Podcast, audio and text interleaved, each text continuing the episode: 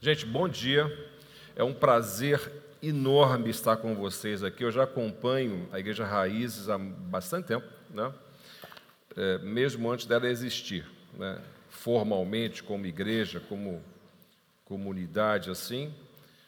Já acompanhávamos todas as, as dores do parto, né? surgimento dessa comunidade. E é um prazer estar aqui a convite do pastor Felipe. Pastor Felipe é um, um amigo, assim, uma, uma referência muito importante para mim e para esse grupo de amigos que somos são tão íntimos, né? E é muito bom saber que vocês têm um pastor tão, tão honrado quanto o pastor Felipe, né? Então, cabeça boa, né? compromisso com o reino. Parabéns pelo pastor que vocês têm. Né? Cuidem dele, Cuidem dele, de sua esposa, de sua família. Eu não falei aqui, mas uma das coisas mais importantes numa igreja de implantação, que nós precisamos ter muita atenção, aí a comunidade é com o seu líder, é? com aquele que está à frente de um desafio tão gigantesco quanto esse, de ser uma comunidade relevante é, no contexto da cidade. Sabes, eu vou ler um texto para vocês que se encontra em Mateus 16, 13 e 19. Quem precisa de Bíblia pode fazer um, assim, um, um gesto que nós vamos, é, turma aqui do apoio vai colocar uma Bíblia na sua mão aí. Me parece que já está até marcado no texto, né? Só você abrir assim no, no marcador que você vai chegar lá. Esse texto, ele é o texto do Evangelho de Mateus, capítulo 16, versos 13 até o verso 19. Mateus, capítulo 16. Quem está procurando aí no, no iPhone, no tablet, ou trouxe a Bíblia. Mateus 16, 13 a 19. Tá bom? Eu vou ler na nova versão internacional, é uma versão diferente, talvez a que você tenha, mas o espírito é o mesmo. A letra pode mudar, mas o espírito está aí preservado, tá bom? Você sabe que a Bíblia tem muitas versões, né? muitas traduções. Muito bem, vamos lá. Diz assim: Chegando Jesus à região de Cesareia de Filipe, perguntou aos seus discípulos: Quem os homens dizem que o filho do homem é? Eles responderam: Alguns dizem que é João Batista, outros Elias, e ainda outros Jeremias e um dos profetas. E vocês? Perguntou ele, perguntou Jesus: Quem vocês dizem que eu sou? Simão Pedro então respondeu: Tu és o Cristo, o Filho do Deus vivo. Respondeu Jesus: Feliz é você, Simão, filho de Jonas, porque isso não lhe foi revelado por carne ou sangue, mas por meu Pai que está nos céus.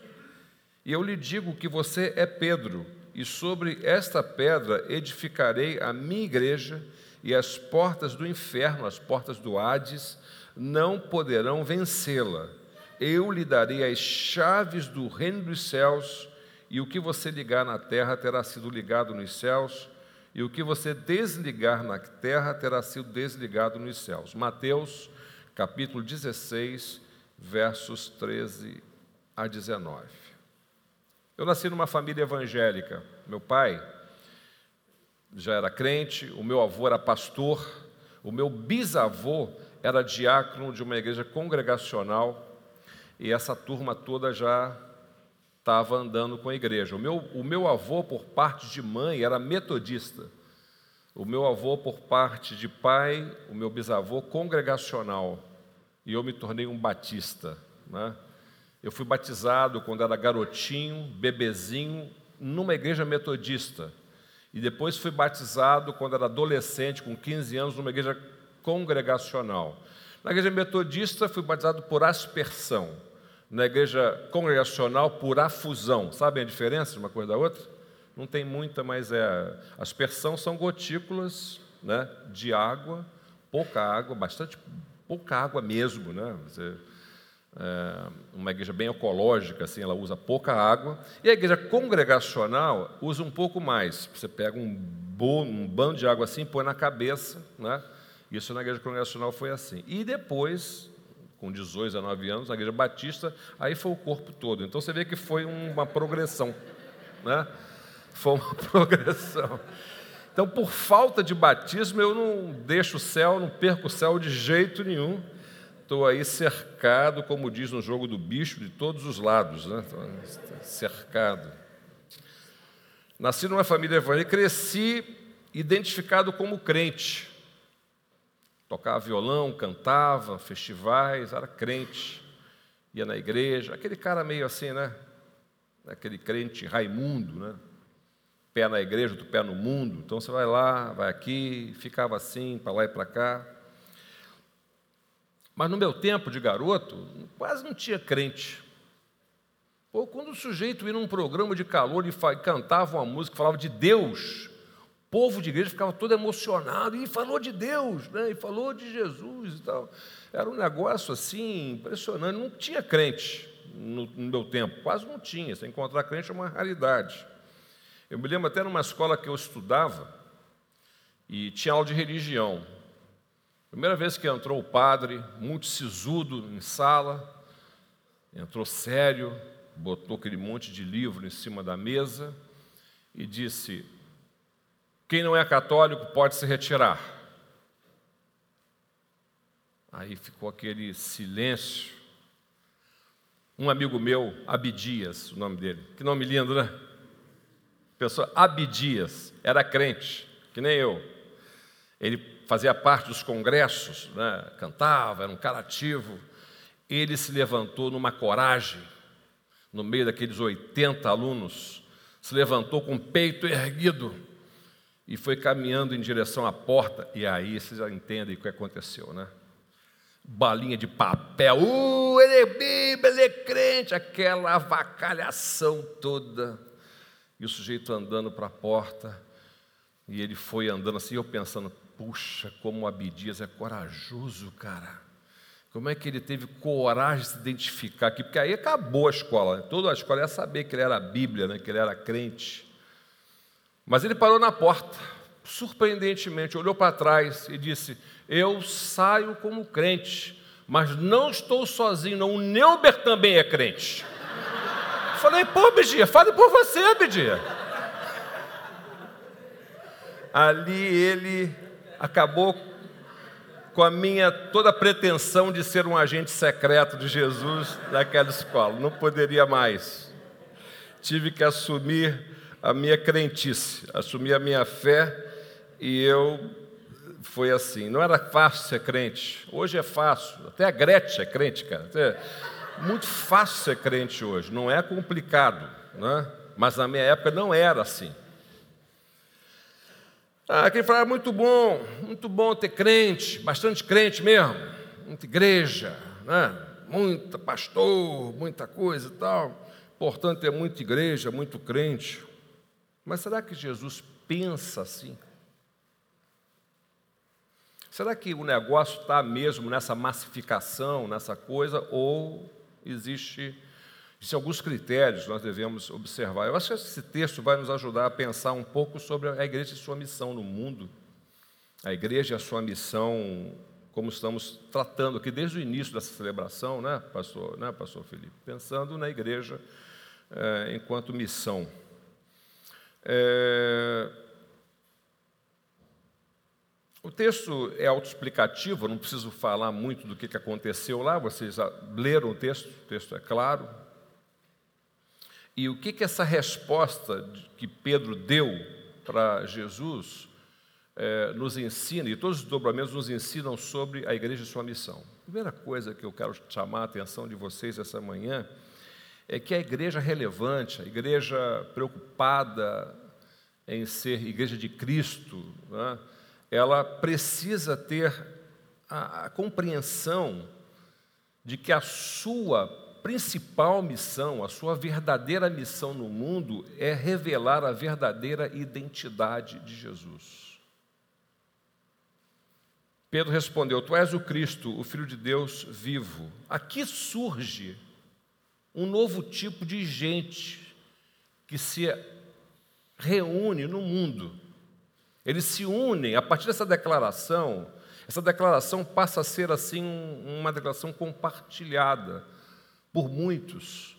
Pessoas que se reúnem, que se aglutinam em torno dessa convicção, em torno da missão de fazer com que outros também conheçam Jesus da mesma maneira como é, eles conhecem.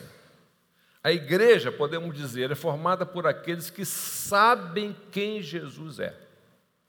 Sabe, eu sou pastor e frequento ambientes sociais também, e de repente chega alguém, sabe que eu sou pastor, e começa aqueles papos né, de, que quer falar sobre espiritualidade.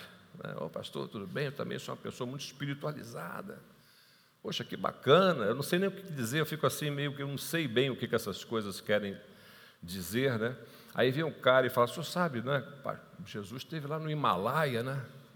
Falou, teve?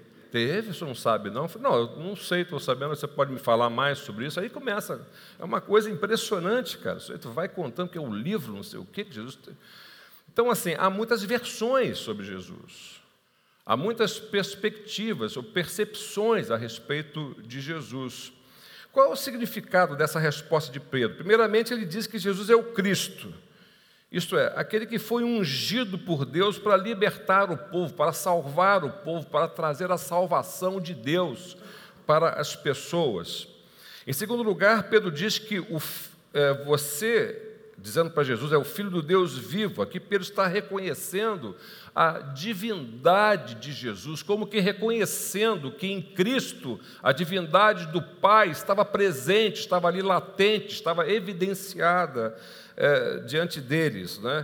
Então, em outras palavras, Pedro está dizendo: o Senhor é o próprio Deus que veio libertar o povo. É, nessa época, historicamente, é, Israel estava dividida por tantas facções políticos religiosas.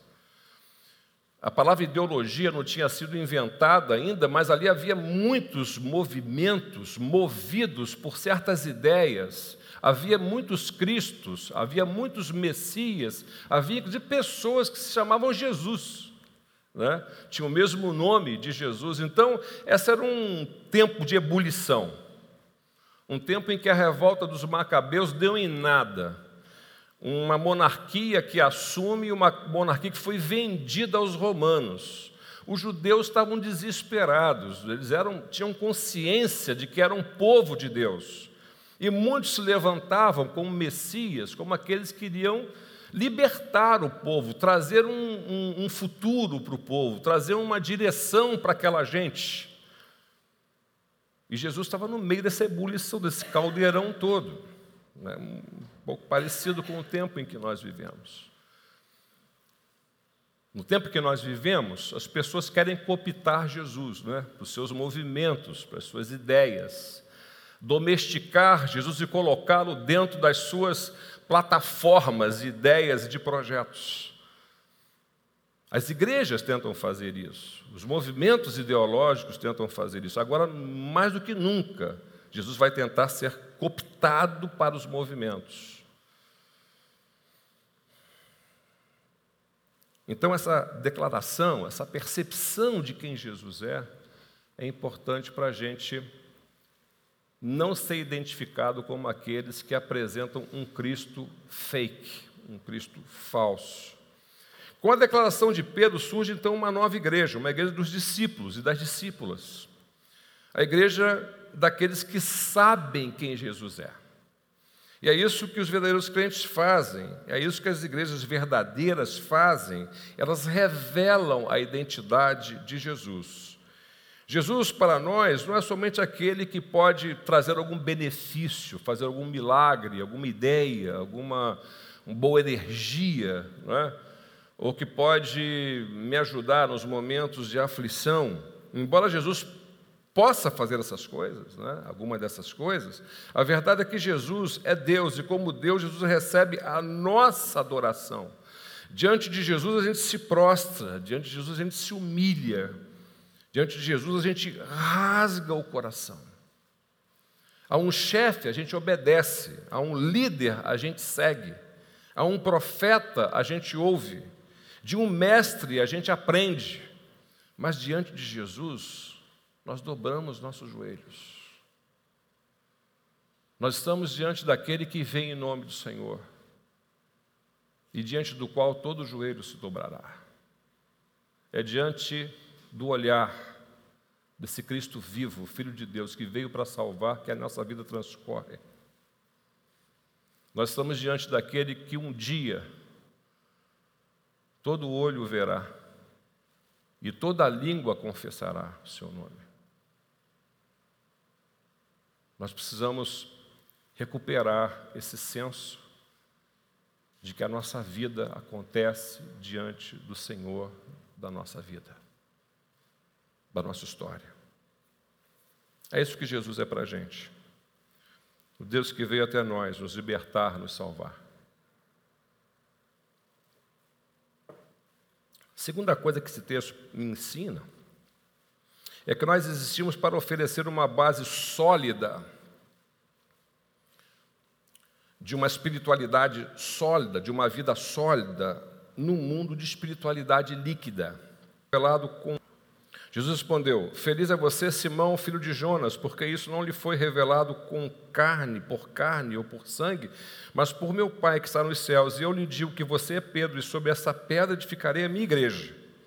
Nós vivemos uma sociedade líquida. Vocês conhecem muito bem o famoso sociólogo polonês Zygmunt Bauman e Balma descreve os nossos dias como um tempo de muita velocidade e de muita liquidez, né? de, muita, de, de pouquíssimas coisas onde podemos, de fato, ter concretude. Né? Você tem um conceito, por exemplo, família.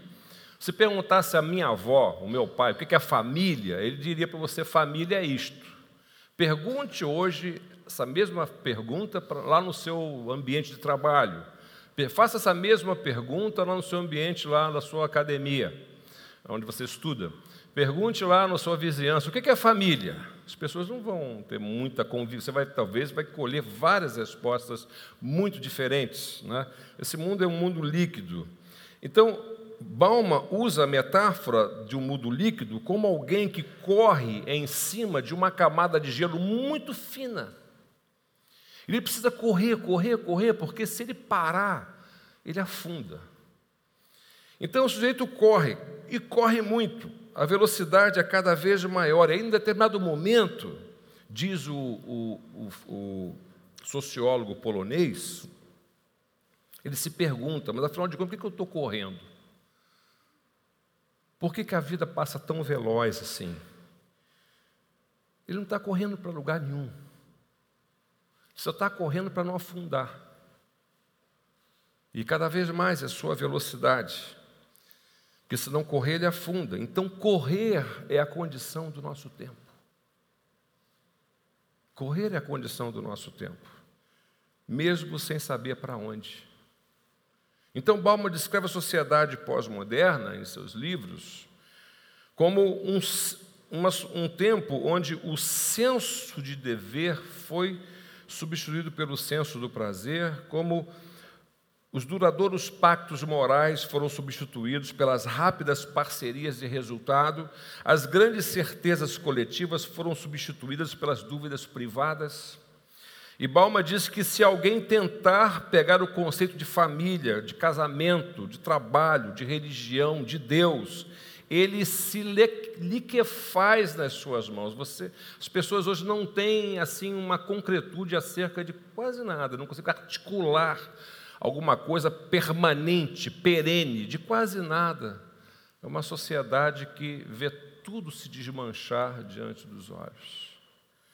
Nesse tempo onde tudo parece assim, uma geleia, sem forma, né? o mundo parece ser sem forma e vazia nessa nossa sociedade, que vai se lhe quer fazendo. Nesse tempo onde a ideia de Deus, de Jesus, de espiritualidade está assim, sem forma também, essa resposta de Pedro nos ajuda muito, porque ela é a base sólida que eu e você precisamos para colocar os nossos pés num dia de tanta. É, é, ameaças de solos movediços. A pedra sobre a qual nós estamos edificados, aqui no texto, não é exatamente Pedro, como querem algumas, algumas, alguns cristãos, né, algumas igrejas cristãs. Pedro não é a pedra fundamental da igreja de Cristo. A pedra sobre a qual nós estamos edificados é, não é nem mesmo a igreja. A pedra sobre a qual nós estamos edificados é Cristo Jesus, da maneira como Pedro falou a respeito dele. Jesus Cristo é o Filho do Deus vivo. Não é fácil viver no mundo líquido, mas nós temos as lições dos mexilhões. Eu quero falar um pouco sobre isso para vocês. Eu moro em Niterói, embora seja carioca, da Gema, nasci na Tijuca, né? tijucano aqui, nasci na frente, no hospital evangélico, na frente do Morro do Salgueiro. Então, eu sou tijucano, assim, carioca da Gema, mas moro em Niterói desde o meu nascimento. E lá em Niterói, se alguém já conheceu a cidade e tal, tem um calçadão da Praia de Caraí. Aquilo ali, cara, é o nosso Ibirapuera, entendeu? Lá em São Paulo é o Parque do Ibirapuera. Todo mundo vai para lá, né? passa o dia, toma sol, leva cachorro, vai namorar, piquenique. Na, lá em Niterói é aquele calça, basta de manhã, antes de estar indo para a igreja, aquela multidão andando, é gente aberta. E quando você passa pelo calçadão, tem as pedras, né? As pedras ali da praia, onde o pessoal fica lá extraindo mexilhão. Você sabe o que é mexilhão, né? Sabe, aquela concha escura. E aquilo é muita concha, eles ficam tirando. E eles cozinham ali mesmo, e aí eles ensacam e dá para você comer. Entendeu? Aquele mexilhão da Baía. Entendeu? Baía de Guanabara, cozinha na lata, depois dá para você comer. Então, não sei se você vai comer mexilhão depois disso aqui, mas pense bem antes de encarar um mexilhão aí, porque pode ser que. Mas não é só... mexilhão tem de outras origens também, tem lá de Florianópolis, tem fazenda de mexilhão, é outra, outra história. Então, quando eu estava passando, e é uma coisa que incomoda um pouco, porque eles cozinham o mexilhão e vai aquela fumaça. Então você está andando pelo local, aquela fumaça, aquele cheiro, né? Do mexilhão que está cozinhando, daquela carne do mexilhão, da concha, aquela coisa toda. E eles ficam raspando aquela pedra, e para tirar aquele mexilhão da pedra é difícil. E é interessante, né, porque o mexilhão ele faz uma conexão com a pedra, ele, se, ele gruda a pedra, e essa, essa cola que ele produz, né, que faz com que ele se prenda à pedra, é uma cola extremamente poderosa. É uma cola subaquática, fica ali naquela água salgada da praia, presa à pedra, que não solta. Para você tirar aquilo ali é complicado, eles raspam aquilo com muita força. Né? E aí eu fui lendo depois um texto de ciência, falando que a bioengenharia está estudando o mexilhão, na tentativa de sintetizar o mesmo tipo de cola produzida que, essa, que eles produzem quando se fixam à rocha. Mesmo submersos na água e sofrendo todo tipo de intempéries, de vento, de ondas, tudo mais, eles continuam presos lá. Então, que cola é essa? Então, estão estudando. Porque eles acreditam que essa, essa, esse produto vai poder ser utilizado na indústria naval e substituir as soldas nos, nos, nos navios. E aí, eu, essa caminhada essa minha convivência com os, os, os, os que extraem mexilhões, quando li essa matéria, eu fiquei pensando nisso. E pensando que isso nos fornece uma bela metáfora da nossa união com Cristo. Nós estamos firmados em Cristo. Então, assim, a gente fica pensando: o que eu preciso fazer para me firmar num mundo desse? Né? A gente pensa né, tantas coisas, tem medo, a gente tem filho, né, tem um monte de coisa. Tem o um futuro, a gente fica pensando, o que, que eu preciso fazer para me para colocar os meus pés em rocha firme, em solo firme. E aí, nós estamos firmados em Cristo, colados em Cristo. Jesus disse que se estamos firmados nele, firmes nele, nada pode nos afetar no sentido de nos destruir.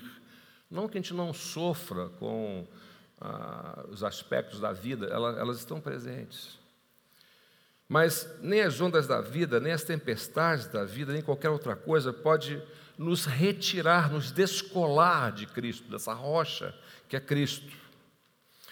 Na Epístola aos Romanos, capítulo 8, verso 26, diz assim, na nova versão internacional: 8, Romanos 8, 26. Da mesma forma, o Espírito nos ajuda em nossa fraqueza pois não sabemos como orar, mas o próprio Espírito intercede por nós com gemidos inexprimíveis. Essa palavra aqui, da mesma forma o Espírito nos ajuda, essa palavra ajuda, essa palavra ajuda, ela é a palavra no Novo Testamento que tem o maior número de letras no grego, totalizando 17 letras é a palavra sunantilambanomai, que traduzindo significa o seguinte: que o Espírito Santo, quando você se converte, ele pega você e cola em Cristo. Cola você lá. Cola de uma tal maneira que você não solta.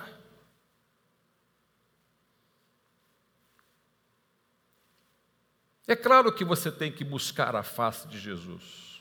É claro que você tem que vir ao culto, é claro que você tem que orar, é claro que você tem que ler a palavra, é claro que você tem que buscar ao Senhor de todo o seu coração, não é de qualquer maneira, de todo o seu coração, mas o que mantém você preso lá não é o que você faz.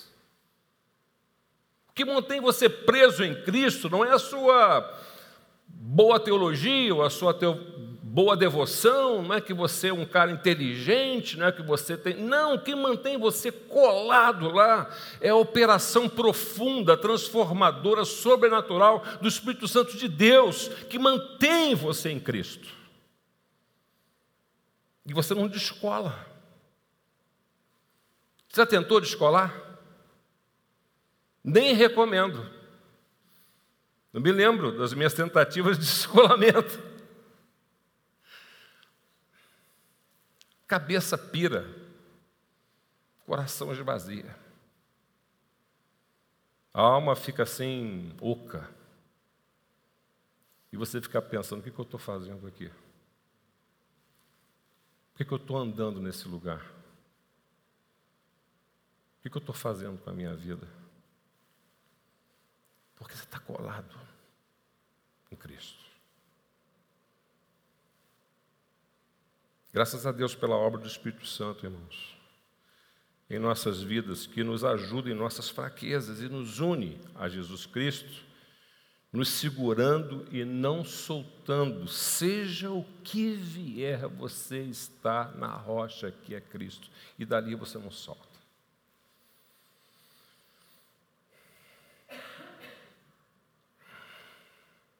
Três, nós existimos para atacar o inferno como igreja. As portas do Hades não poderão vencê-la. Jesus dizendo para Pedro. Muitos cristãos pensam que nós estamos no mundo apenas para suportar os ataques malignos. Não, está difícil, pastor. O diabo está furioso. Me ataca de dia, de tarde, de noite, minha cabeça está um trevo. Ele fica lá criando confusão na minha casa, eu tô, não aguento mais. Eu vejo muito crente falar isso para mim. Né? Eles pensam que a fé cristã é uma estratégia que Jesus nos deu de defesa, mas a, a fé cristã não é uma estratégia de defesa. Eles ficam reclamando do ataque de diabo, ficam com medo.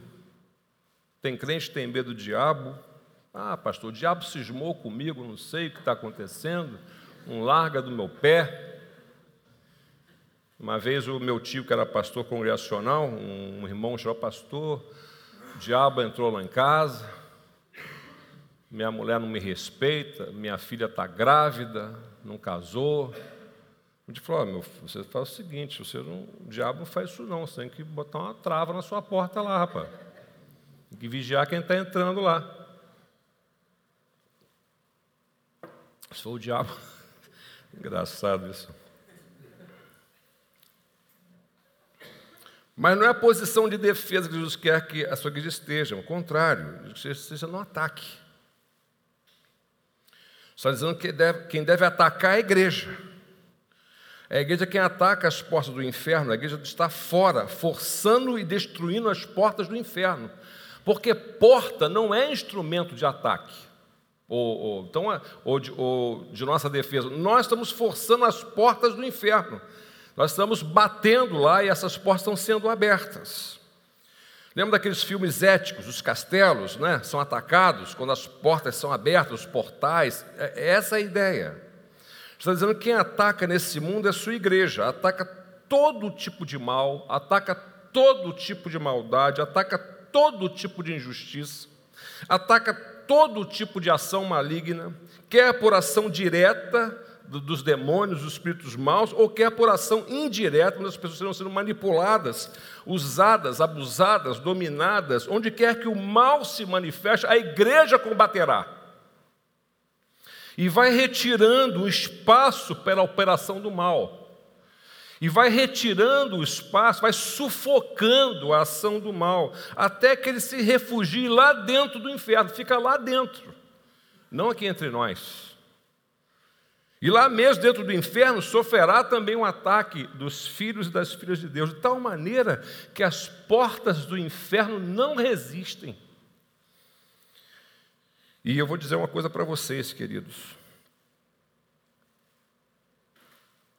A primeira ataque que nós temos que fazer contra o mal, contra a maldade, contra o maligno, é fazendo com que o mal pare em nós.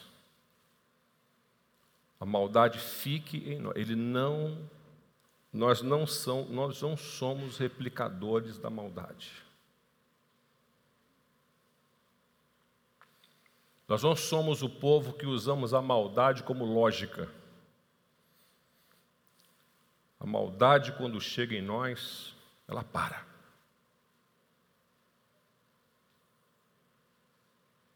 Nós não somos eco para o mal. Então, o cristão, o crente, aquele que está em Cristo, não é que ele está, está pensando em se vingar, está pensando em massacrar, em devolver na mesma moeda. Quero que você pense nisso nessa manhã.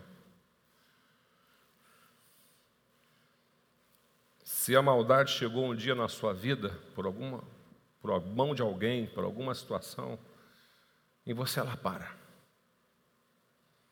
Porque você, em nome de Jesus, é o, é o homem e a mulher que perdoa. Em nome de Jesus, você é aquela pessoa que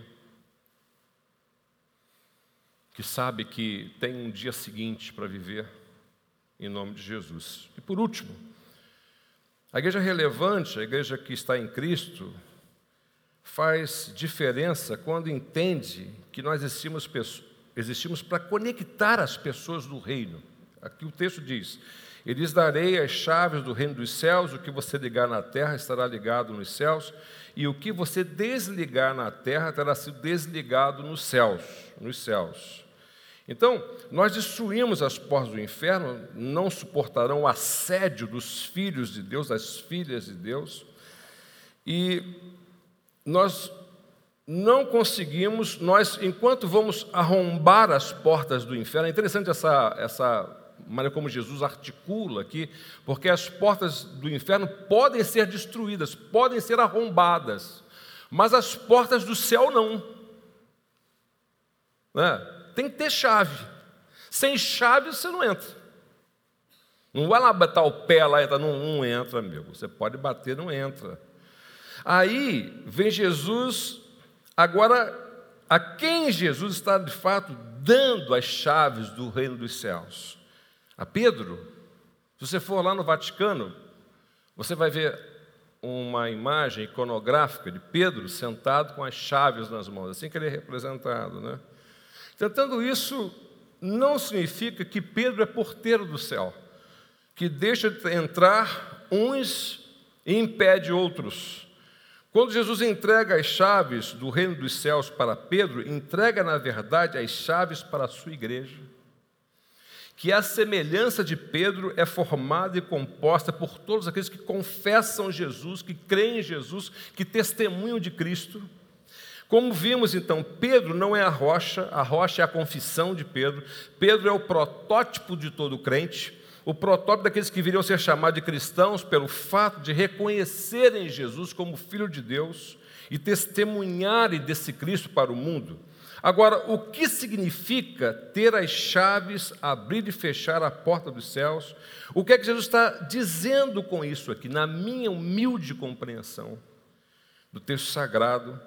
As chaves às quais Jesus faz referência não estão relacionadas nem com religião, nem com uma certa ideia de uma autoridade, e nem com a ideia de oração. Eu já vi crentes falarem um para outro assim: vamos, tá ligado aqui? Vamos, vamos ligar? Já viu isso? Vamos ligar aqui, ó. Tá ligado? Aí, como se essa ação entre nós, entre os crentes, pudessem ligar no céu. Eu não vejo dessa maneira. O que significa ter então as chaves do, do reino dos céus? Acredito eu que ter as chaves do reino do céu significa um tipo de vida que a gente vive. Um tipo de vida que testemunha, que revela, que aponta para Jesus. Então, não é que nós temos as chaves das mãos, mas sim que a nossa vida se torna a chave nas mãos de Deus.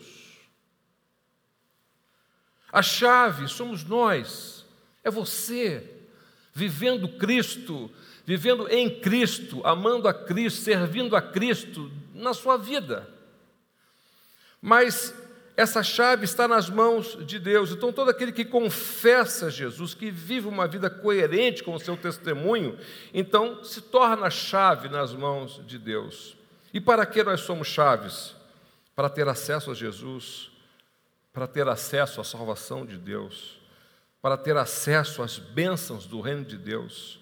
Então agora o céu está aberto sobre nossas cabeças. Nós somos aquelas pessoas que vivemos pela vida sabendo que temos o céu aberto sobre nós. Nossa vida com Cristo, nossa comunhão com Cristo, nossa dependência de Cristo faz com que a nossa vida se torne uma chave nas mãos de Deus. Queridos, continuem firmes e fortalecidos no Senhor. Porque ser igreja no tempo em que nós vivemos, igreja que Cristo usa, igreja que Cristo confia, igreja que Cristo está usando para abrir a porta dos céus. Você sabe que lá na Orla, uma vez eu me lembro, nós estávamos num culto como aqui. E entrou uma senhora no nosso espaço de adoração, nosso auditório, sentou lá atrás. Quando terminou, ela veio falar comigo. Falou, pastor, que bom vir aqui hoje. Eu nunca entrei numa igreja evangélica. Nunca fiz isso. Primeira vez hoje. Você fez, você gostou? Gostei e tal. E quero estar aqui. Eu, eu, eu sinto que Deus me mandou para cá. Eu falei, por que você sente isso? Eu estava em casa assistindo Fantástico. E uma voz falou comigo assim: desce, vai lá na igreja. Eu falei, mas você frequenta a igreja? Não. Você é espírita? Falou, não. Você tem, não sou nada. E, e, essa voz veio de onde? Deus, pastor. Deus falou com o meu coração. Eu saí e vim para cá. Eu fiquei pensando naquele negócio né, de Novo Testamento, que Deus ia acrescentando dia a dia aqueles que iam sendo salvos. Essa igreja é a chave para aqueles a quem Deus quer salvar. Então continue assim. Essa é a missão que Deus colocou em nossas mãos. Essa é a convicção que Deus gerou em nosso coração. Nós existimos para proclamar Jesus, existimos para impedir que o mal avance e existimos para que muitas pessoas conheçam esse grande Deus que a gente ama, que a gente serve e que a gente proclama. Vamos orar?